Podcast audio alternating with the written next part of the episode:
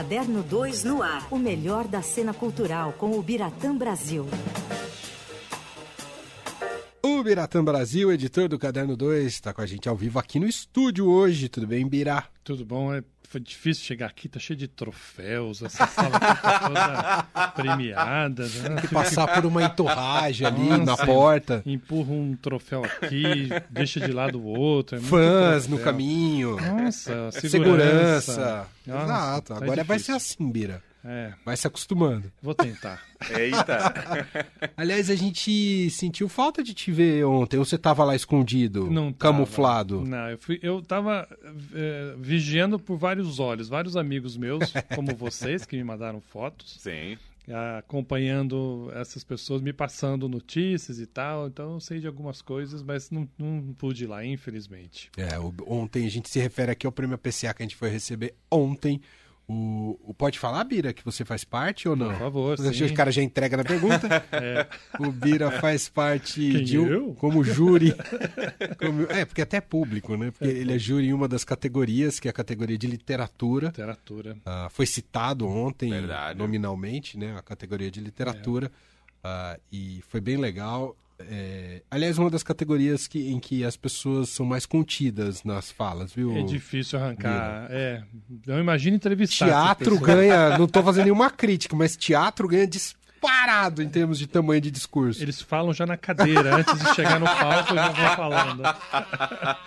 Agora o pessoal de literatura se.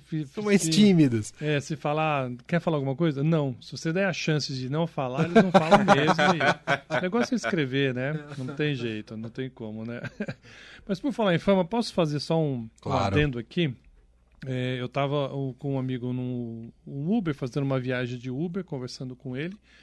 E aí o motorista perguntou assim: Você é o Biratã Brasil? Eu falei, sou. Eu falei, ouço você na rádio. Eu reconheci pela voz. Então, estou aqui falando, fal- disse que ia contar a história, estou mandando um abraço para o Anderson, que é realmente, ele começou a falar, adoro o André, eu vi o programa do André sobre os Beatles, então você vê que é uma pessoa que realmente Acompanha a ouve, programação. ouve a rádio direto, ele só muda na hora do Brasil, porque aí não tem jeito, ele É. põe outra, ele, põe, ele falou, eu ponho na concorrente, mas eu logo volto. Gosta das músicas, da programação, cita vocês, então Que realmente legal. temos um cara muito bacana. Que demais. Eu um abraço, nunca- E demais reconhecer pela voz, né, Pela voz, eu tava de máscara ainda por cima, né? Andando na rua, eu, de carro, assim, ônibus, eu, eu ponho máscara. E, mas assim, logo no começo da conversa, ele, por favor, desculpa, você é o Biratão Brasil? eu falei, meu Deus, como é que ele sabe, né? Não sou famoso, não tenho uma cara conhecida. Eu sou né? um detetive. Aí era a voz, olha só. Então, um Que abraço demais. pro Anderson, espero que ele esteja nos ouvindo. Esse, sim, é um dos nossos melhores, Melhores, ouvintes. né? Obrigado, Anderson. Grande abraço. Muito bom. Bom, a gente brincou aqui com o pessoal do Teatro Falastrão ontem lá no APCA, ô Vira. Mas até ah, agora fazendo aqui, sendo justo com a premiação, fica parecendo que é só só teve esses discursos longos, foi foi bem emocionante assim, porque eu acho que como não tinha muito tempo a cerimônia, Uhum, é. é claro que muita gente queria falar, mas teve uma coisa de catarse, sabe? De, ah, Foi pra fora foi pra mesmo, fora, né? Porque estava represado. Porque estava né? represada não só pela pandemia, mas também pela conjuntura política que castigou muito a classe artística. A conjuntura política e econômica, né? Que castigou muito a classe É, é, artística, né? que está Cultural tentando se recuperar Isso, agora, exato. esse ano. Então, acho que a premiação para o ano que vem pode ser mais Ágil. difícil de fazer, porque vai ter mais ah, opção. sim, sim. né? Verdade, verdade. Mas é, vai ser uma. Tá, tá, tá tendo uma reação, é, felizmente, em todas as áreas, com dificuldade, como sempre foi. Mas eu achei até que foi mais rápido do que eu imaginava. Eu tinha- Ah, Eu tinha impressão. E é uma coisa que o pessoal de teatro que comenta comigo, as pessoas estão voltando ao teatro mais facilmente do que ao cinema. E é verdade, as pessoas, os, os distribuidores, donos de salas de cinema, estão reclamando de salas semi-vazias ou vazias. Tem cinemas de shopping, é, o Luiz Carlos Meta me contou essa semana, um shopping grande aqui de São Paulo, né? A- Ali é uma cadeia grande de cinema, nove salas, só dois filmes em cartaz.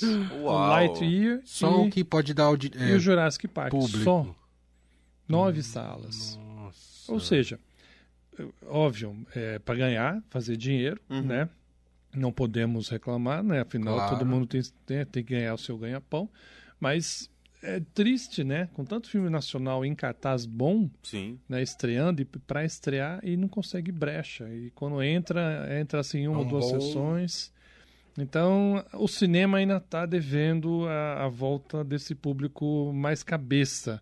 O blockbuster voltou. O pessoal do Entendi. blockbuster vai ver filme mesmo, vai ver Jurassic Park, Top Gun, Lightyear agora.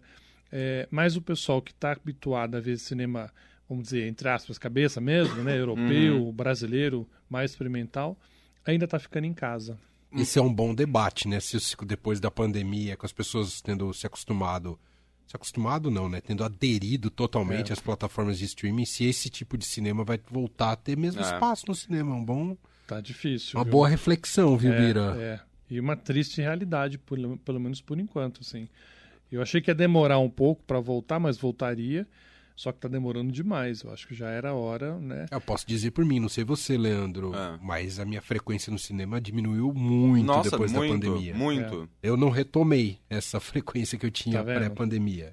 E é exatamente o público que provavelmente É. o exibidor está sentindo falta, sabe? Isso, exato. É. São esses filmes mais fora do, do, do padrão habitual ali, Sim, de blockbuster e tal. Aquela né? coisa mais circuito do cinema de rua, digamos assim, isso, né? isso, né? O cinema de arte, assim, essas Ah. coisas. Lógico, nada contra blockbuster. Eu vou em todos, eu vejo todos, eu também. adoro ver, Uhum. gosto de ver, mas eu gosto de ver os outros também, né? E o pessoal que gosta de ver mais os outros tipos de filme não tá voltando em massa como poderia, É. Bom. né? Então, Chegando ao nosso tema agora, vamos falar sobre a estreia da peça Longa Jornada Noite Adentro, que é um clássico com Ana Lúcia Torre, é o tema que você traz aqui pra gente hoje, Birá. Eu fui ver o ensaio no domingo. Hum. Domingo foi a primeira apresentação para ONGs, né? Que é uma maneira de você atrair um público normalmente difícil de ir ao teatro, né? Por falta de opção, enfim, vários, vários fatores. E também serve para os atores já testarem né, a sua presença em cena, se tal piada dá certo ou não, se tal cena vai provocar aquela emoção. E é, é- é uma peça muito interessante. Ela é pesada, né? Vamos contar um pouco rapidamente a história. Foi escrita por Eugene O'Neill, né? um dos maiores dramaturgos da história, americano. É, a filha dele, no fim, se casou com Charlie Chaplin, a Ona O'Neill, foi a última mulher do Charlie Chaplin. É, e ele teve uma família muito conturbada, o Eugene. Em 1941, ele escreveu uma peça em que ali ele botou assim os seus demônios. Ali ele transformou em ficção tudo aquilo que afligia, todos os problemas que ele tinha em família. Mas ele diz para a mulher dele: essa peça só vai poder ser encenada 25 anos após a minha morte. Uou. Isso 41. Ele morreu em 53. 53, é.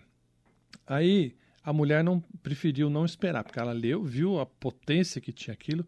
Em 56 estreia a peça em Estocolmo, na Suécia. Logo depois foi para Broadway e se transformou num dos marcos do teatro mundial, não só americano, mas mundial.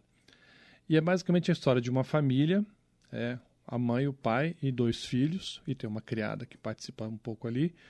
A, a mãe, a Mary, ela, ela é viciada em morfina. E aquilo vai deixando ela cada vez mais louca, ela vai ficando numa uma, um enlouquecimento contínuo e crescente. O marido dela, que é o pai, ele é um ator famoso até, mas é um sovina, é um cara que não gosta de gastar dinheiro com ninguém. E os dois filhos são duas pessoas aparentemente frustradas. O mais velho virou ator porque o pai incentivou e não é um bom ator. E o caçula, que é o que tem um certo talento, quer virar escritor, mas ele tem tuberculose. Então, e a peça se passa em 1912, no interior dos Estados Unidos. Então, a, a peça toda é esse jogo de amargura que cada um carrega por seus problemas né, da família e pessoais. Então é, é uma disputa verbal muito grande entre eles, sabe? É uma peça que chega às vezes a incomodar as discussões que você vê entre irmãos, entre pai e filho, entre o marido com a mulher.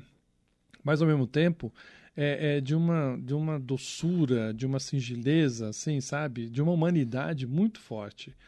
E essa montagem, que é o Sérgio Modena quem dirige, ele resolveu fazer uma coisa não muito realista, mas ele foi ali a fundo, no olho no olho, assim, sabe? Os atores. E, e a, a, peça vai estrear no Tucarena, ou seja, ah, é um que espaço legal. que é totalmente. É, um, é uma arena, né? uhum. né? Tem, vai ter público em todas as partes do teatro.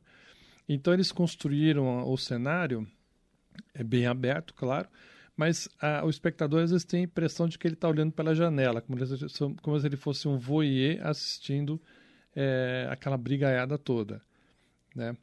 É, é difícil ver em muitos momentos, né? Você às vezes pensa em alguma, algumas pessoas da sua família ou pessoas que você conhece, mas você vê um texto tão difícil de ser montado que ele teve pouquíssimas é, apresentações profissionais no Brasil. Houve várias, né? Algumas amadoras tal. A primeira, você vê, estreou em 56 na, na Suécia, em 58 a Cacilda Becker montou. Uau. E ela não tinha idade, porque ela tinha uns, acho que 40 anos na época, talvez menos. E a personagem tem uns 70 anos, mais ou menos. Então ela teve que usar uma peruca, uma maquiagem pesada tal. Mas foi ela quem, quem fez. É, depois a Natália Timber fez, nos anos 70, 80. E a última montagem de, de renome que a gente teve aqui no Brasil foi em 2003 com a Cleide Diáconis, que é irmã da Cacilda. Uhum. Aí sim ela já tinha uma idade para fazer a personagem. Uma montagem, aliás, belíssima. Então, de 2003 para cá, ou seja, quase 20 anos, a gente não tinha montagem dessa peça, porque ela realmente é difícil, pede um elenco muito afiado, né? tem que ser realmente grande ator para fazer isso.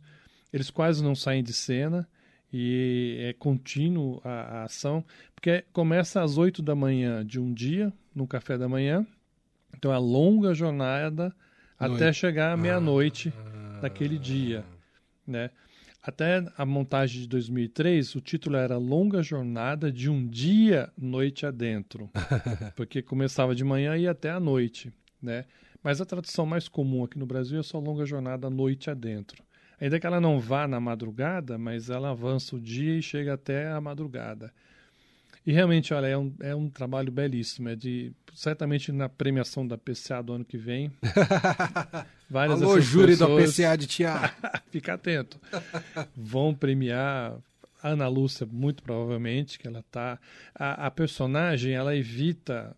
Claro, uma é mulher, uma senhora, ela não quer demonstrar a doença. Uhum. Mas aí você começa a ver nas mãos, né? A, a morfina é, provoca muitas dores, né? A, a, ausência da morfina, a pessoa sente muitas dores musculares e a, os dedos começam a ficar meio que é, incapazes, né?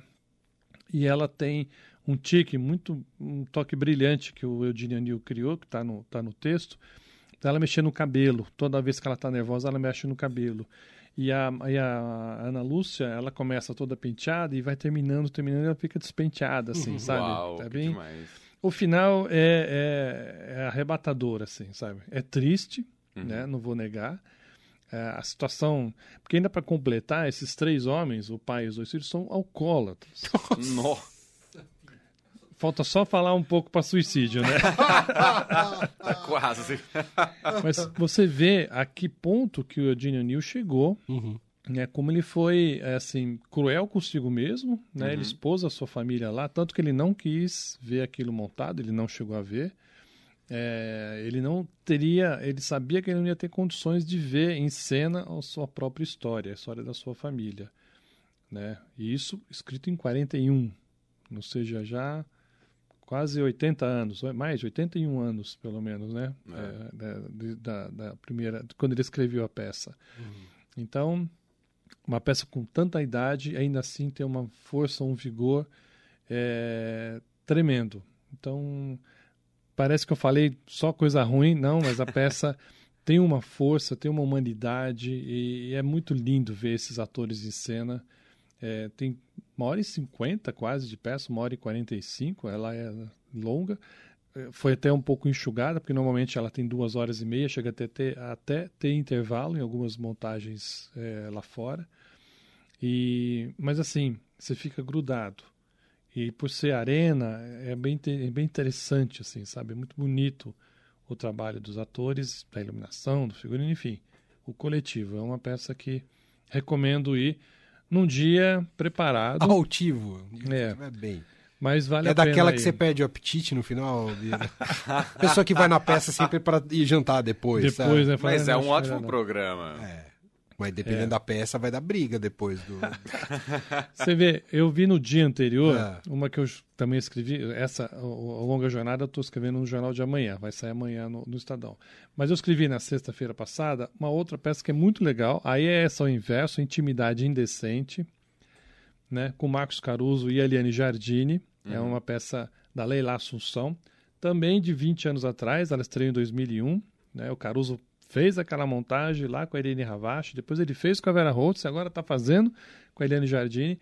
É a história de um casal que começa a história com 60 anos, está bem eh, de vida, né? amorosamente parece que está bem, só que o marido quer se separar porque ele está apaixonado pela melhor amiga da filha. Ou seja, ele começa a procurar moças mais novas, né? Uhum.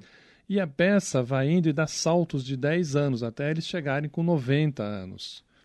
E é legal porque os artistas, o casal, é o, o, estão os dois em cena, eles não têm maquiagem, não tem roupa, não muda o cabelo, não. É, É é só o, na linguagem. e no gestual, no gestual. sabe?